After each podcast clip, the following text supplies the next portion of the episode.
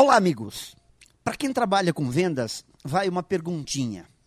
Por que normalmente os negócios se concentram, as vendas se concentram só no final do mês, nos últimos dias? Porque em muitas empresas, os vendedores dizem sofrer de TPF, a famosa tensão pré-fechamento. O momento do mês onde o ritmo se torna acelerado, a cobrança pelo resultado se potencializa e a pressão aumenta substancialmente.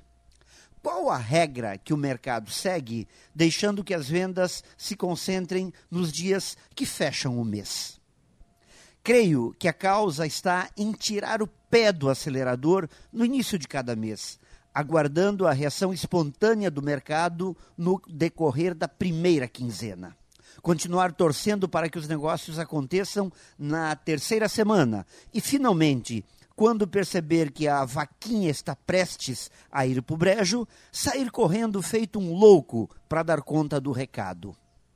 Meus caros profissionais de vendas, esta não me parece uma prática vencedora para estes últimos meses de 2020, aonde temos que recuperar o ouro perdido e não podemos ficar esperando para o final de cada mês.